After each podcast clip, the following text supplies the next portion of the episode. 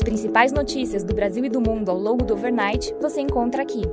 Este é o Direto ao Ponto com Felipe Sichel, um podcast do Banco Modal. Bom dia e bem-vindos ao Direto ao Ponto. Hoje é quinta-feira, dia 7 de julho, e estes são os principais destaques esta manhã. Começando pelo Brasil, em relação à PEC, o texto será analisado hoje de manhã na comissão especial e o desejo do governo e de parlamentares da base é que seja aprovado em plenário em dois turnos ainda hoje.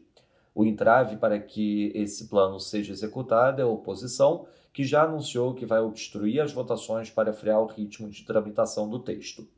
O TCU instaurou um processo para apurar possíveis infrações às regras fiscais pela PEC. A apuração ficará a cargo da área técnica do tribunal, que analisa o cenário macrofiscal e será relatado em plenário pelo ministro Haroldo Cedrais. Já a Frente Parlamentar em Defesa dos Caminhoneiros Autônomos e Seletistas ingressou com mandato de segurança no STF ontem para suspender a tramitação da PEC. Em relação a combustíveis, o presidente Jair Bolsonaro editou um decreto que vai obrigar os postos a exibir os preços dos combustíveis antes e depois da lei que impôs o teto de 17% no ICMS. O parâmetro de comparação deverá ser o dia 22 de junho.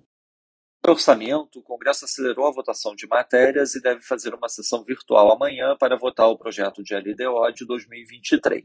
O valor destaca que, segundo técnicos do Congresso, o texto traz mudanças importantes e até questionáveis. Uma delas é a permissão para que, em determinadas situações, o governo federal quite restos a pagar para alguém que não tem originalmente direito àqueles recursos. Passando para o setor internacional, no Reino Unido, segundo múltiplas fontes, Boris Johnson deve renunciar hoje.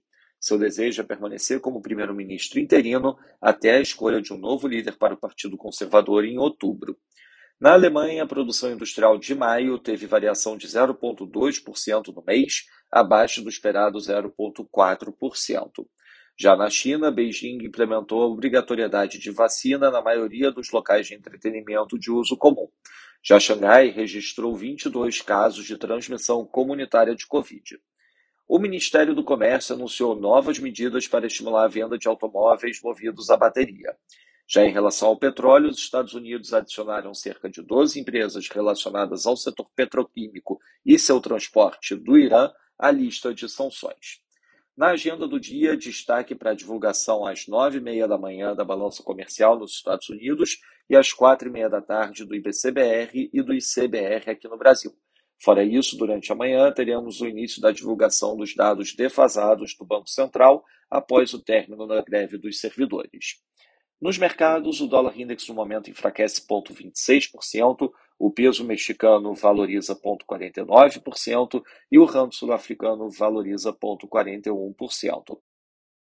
Moedas para a libra britânica, que avança 0,75% com a notícia de renúncia de Johnson. Juros, o título de dois anos abre 2 basis points, enquanto o título de 10 anos abre 3 basis points a inclinação da curva permanece cerca de 7 bases no negativo. Já no mercado de juros europeu, o Bund título alemão de 10 anos abre 9 basis points. No mercado de ações, o S&P futuro avança 0,18%, enquanto o DAX avança 1,56%. Já no mercado de commodities, o WTI avança 0,80%, enquanto o Brent avança 0,81%. Essas foram as principais notícias do Overnight. Um bom dia a todos. Até o nosso próximo podcast da Tal Ponto do Banco Digital Modal Mais amanhã.